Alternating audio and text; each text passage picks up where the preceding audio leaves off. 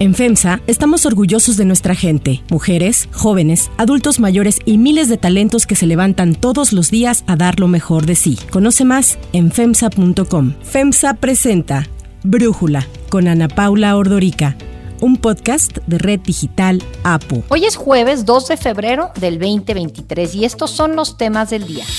La Fed suaviza el ritmo de aumentos a la tasa de interés para contener la inflación y anuncia nueva alza de 25 puntos base.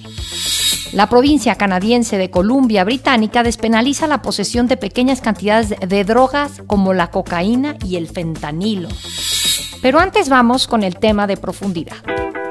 No hay para dónde hacerse. Es estar con el pueblo o con la oligarquía. No hay más, no hay justo medio. El presidente Andrés Manuel López Obrador habló así sobre lo que él consideraba la participación del líder de la izquierda, Cuauhtémoc Cárdenas, en la creación de una nueva organización de oposición de México Colectivo que aquí mencionamos esta semana. Al cuestionar a López Obrador en la conferencia mañanera si consideraba a Cárdenas como su adversario, esto dijo el presidente. En política sí, si él asume una postura de este tipo. Lo estimo mucho, lo respeto, lo considero precursor de este movimiento, pero estamos viviendo en un momento de definiciones. Claudia Sheinbaum, la jefa de gobierno de la Ciudad de México, no se quedó atrás y repitió el discurso de López Obrador. Hay momentos de definición política y en esa definición pues uno decide dónde quiere estar. Y en esa definición, con todo el respeto al ingeniero, pues él toma una decisión de dónde quiere estar. Así hablaron ambos, aun cuando el fundador del PRD ni siquiera estuvo presente en el primer evento de México colectivo. De hecho, unas horas después de este ataque presidencial, Cuauhtémoc Cárdenas publicó una carta en donde se deslindó del colectivo explicando que en ningún momento ha convocado a la población a integrar el nuevo proyecto de oposición. Agregó que había avisado desde antes a las personas que lo invitaron a conocer el plan de México colectivo que ya no participaría con ellos debido a consideraciones de carácter político. Tras la aclaración de Cárdenas, el presidente López Obrador rectificó un día después, ayer en la mañanera, las palabras que había lanzado en su contra. A mí me dio mucho gusto lo de la carta del ingeniero y yo no sabía, pero él ya lo había informado al grupo. Lo que pasa que lo siguieron manejando. Celebro mucho que se haya deslindado el ingeniero Cárdenas y como lo expresa, que haya debate y lo va a seguir habiendo. Pero la relación que existe entre el hijo del expresidente Lázaro Cárdenas y López Obrador se ha desgastado ya desde tiempo atrás. Cuauhtémoc Cárdenas, además de haber sido jefe de gobierno del entonces Distrito Federal, fue gobernador de Michoacán y tres veces candidato presidencial. Primero en 1988, cuando la famosa caída del sistema operada por Manuel Bartlett, en la que resultó ganador el candidato del PRI, Carlos Salinas de Gortari. Después representó al PRD en las elecciones de 1994 y en el 2000 se enfrentó con Vicente Fox y Francisco Labastida, ahora integrante de México Colectivo. Para esas elecciones del 2000, pero a nivel local, Cárdenas apoyó a López Obrador para que fuera el candidato a jefe de gobierno del Distrito Federal, del que resultó ganador. Los principales problemas de la ciudad solo pueden enfrentarse con cambios de fondo y vamos a realizar esos cambios aunque afecten intereses. Solo les pido su confianza y respaldo en esta lucha por el bien de todos. La Ciudad de México es la ciudad de la esperanza y debe ser también la ciudad de la legalidad. En 2005, los dos militantes del PRD anunciaron sus intenciones para contender por la presidencia de la República al siguiente año. Pero al final el partido mostró preferencia hacia López Obrador, por lo que Cárdenas se hizo a un lado y se alejó del partido. Cuando López Obrador fue candidato presidencial por primera vez, Cárdenas fue criticado por no asistir a las marchas y bloqueos icónicos del actual presidente, pero explicó que él solo asistía a actos electorales propios. Andrés Manuel López Obrador renunció al PRD en el 2012 para formar su propio partido político, Morena, mientras que Cuauhtémoc Cárdenas se retiró en 2014 tras la desaparición de los 43 estudiantes de Ayotzinapa. Días después del triunfo presidencial de López Obrador en el 2018, los dos antiguos aliados se volvieron a reunir en donde se mostraron apoyo mutuo. Saludar aquí al amigo, felicitarlo y desear que esto sea efectivamente un cambio positivo para el país.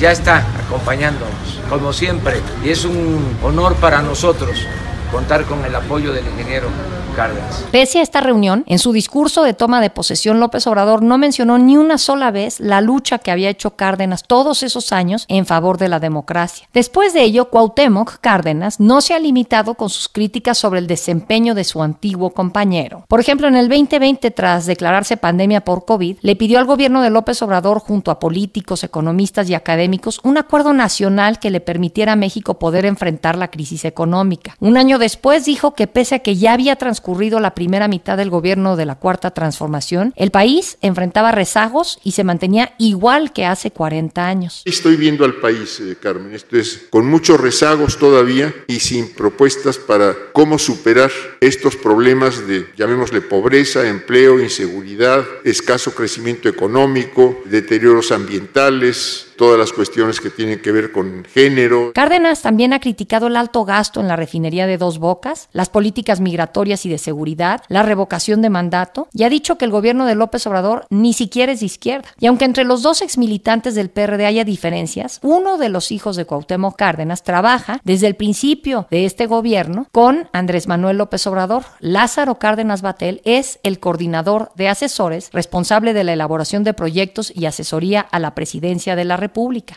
El análisis.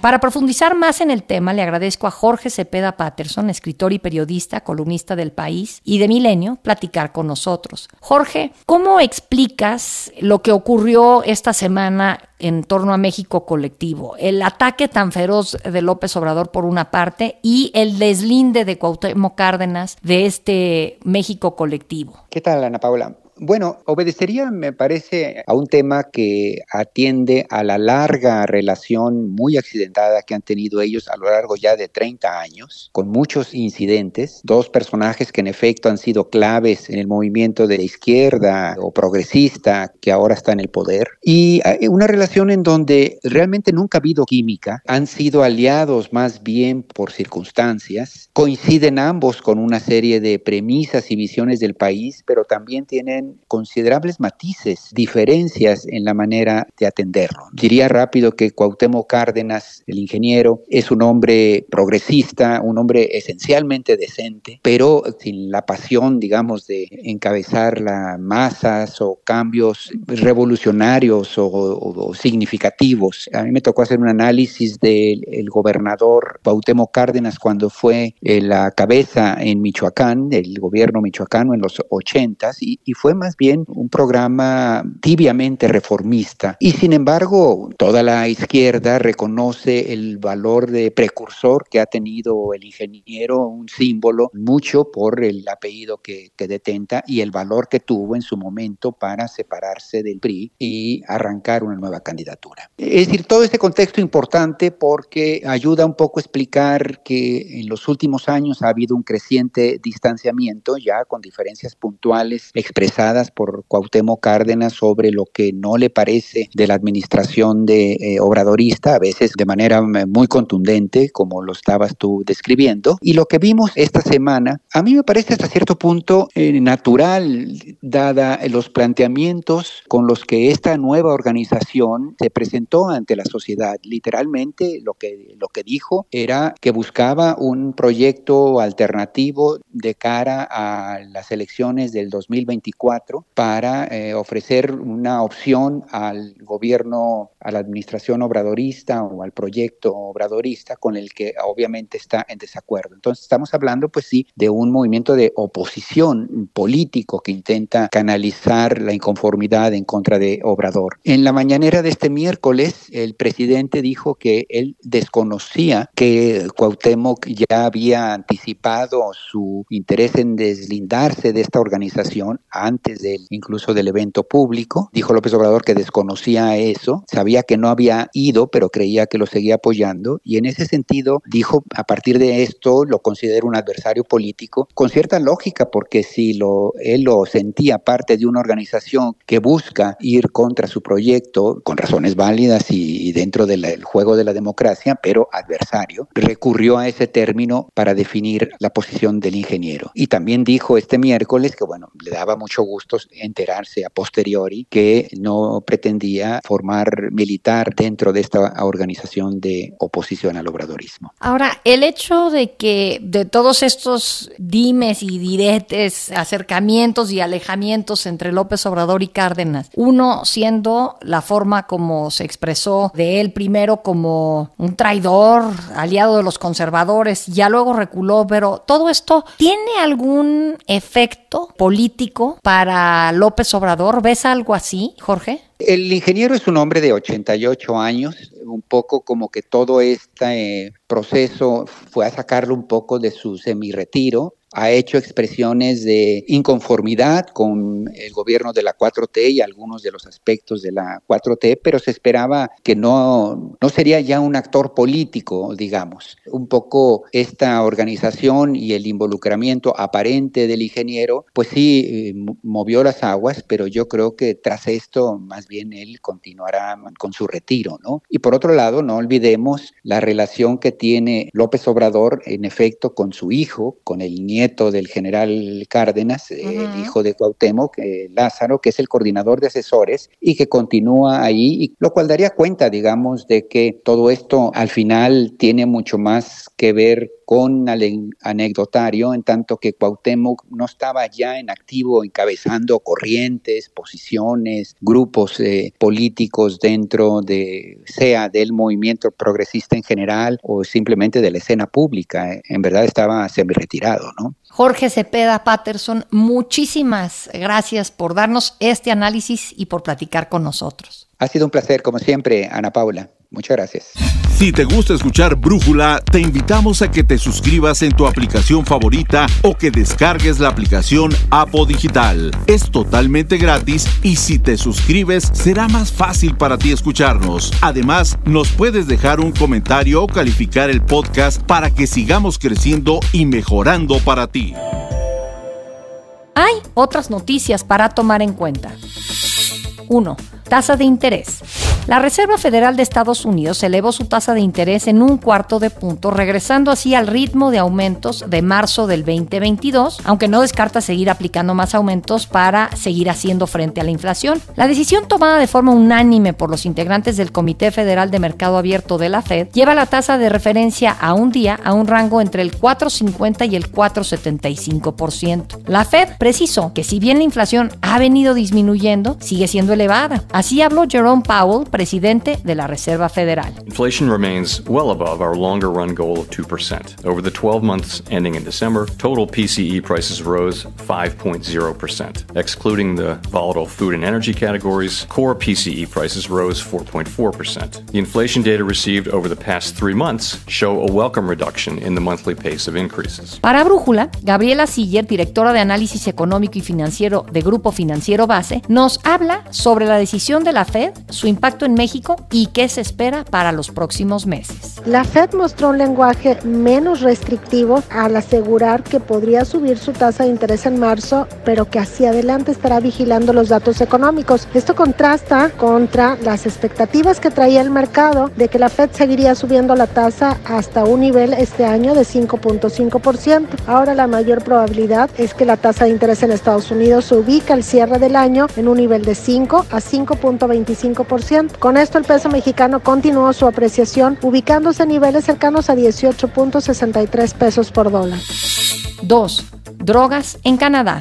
Esta semana inició un programa piloto en la provincia canadiense de Columbia Británica que despenaliza la posesión de pequeñas cantidades de drogas duras como la cocaína, la metanfetamina, la heroína y hasta el fentanilo. Este programa piloto que cuenta con la autorización del gobierno canadiense a las autoridades de Columbia Británica se extenderá hasta el 2026 y está enfocado a permitir la posesión hasta de 2.5 gramos de este tipo de drogas a personas mayores de 18 años. Así habló Caroline Bennett, la ministra federal de Salud Mental y Adicciones de Canadá. We will be able to reduce the stigma, the fear and shame that keep people who use drugs silent about their use or using alone and help more people access life-saving supports and treatment. El Ministerio de Salud de Columbia Británica explicó que las personas en posesión de hasta 2.5 gramos de drogas en escuelas, guarderías o aeropuertos sigue siendo ilegal y quienes las porten en estos inmuebles serán expulsadas aunque no se les imputará ningún delito. También detalló que el tráfico y la venta de sustancias ilegales sigue estando penalizado en la provincia. Y es que según las autoridades canadienses, la provincia de Columbia Británica es una de las más afectadas del país por la crisis de opioides y otras drogas ilícitas. El programa piloto rápidamente generó reacciones. Grupos de usuarios y activistas reclamaron que el límite de 2.5 gramos es demasiado pequeño, aunque reconocieron que es un avance.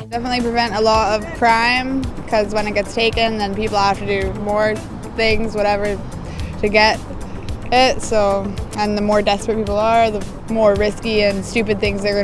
En tanto, otros grupos acusan que la falta de acceso seguro a las drogas es uno de los problemas del programa cuyo objetivo, recordaron, es reducir el número de muertes. Para cerrar el episodio de hoy los dejo con música de Beyoncé.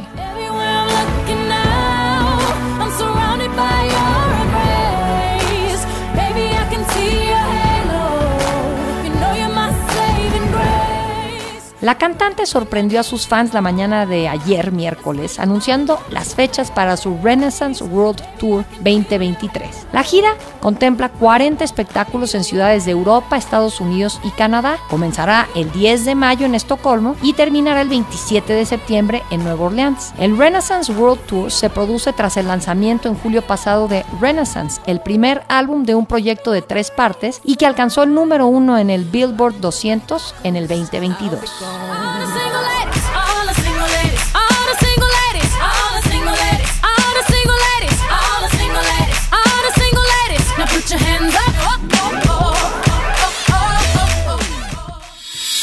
Yo soy Ana Paula Ordorica. Brújula lo produce Batseba Faitelson. En la redacción, Airam Narváez. En la coordinación y redacción, Christopher Chimal. Y en la edición, Cristian Soriano. Los esperamos mañana con la información más importante del día. Oxo, Farmacias ISA, Cruz Verde, Oxo Gas, Coca-Cola FEMSA, Invera, Torrey y PTM son algunas de las muchas empresas que crean más de 245 mil empleos tan solo en México y generan valor como parte de FEMSA. FEMSA presentó Brújula con Ana Paula Ordorica, un podcast de Red Digital APO.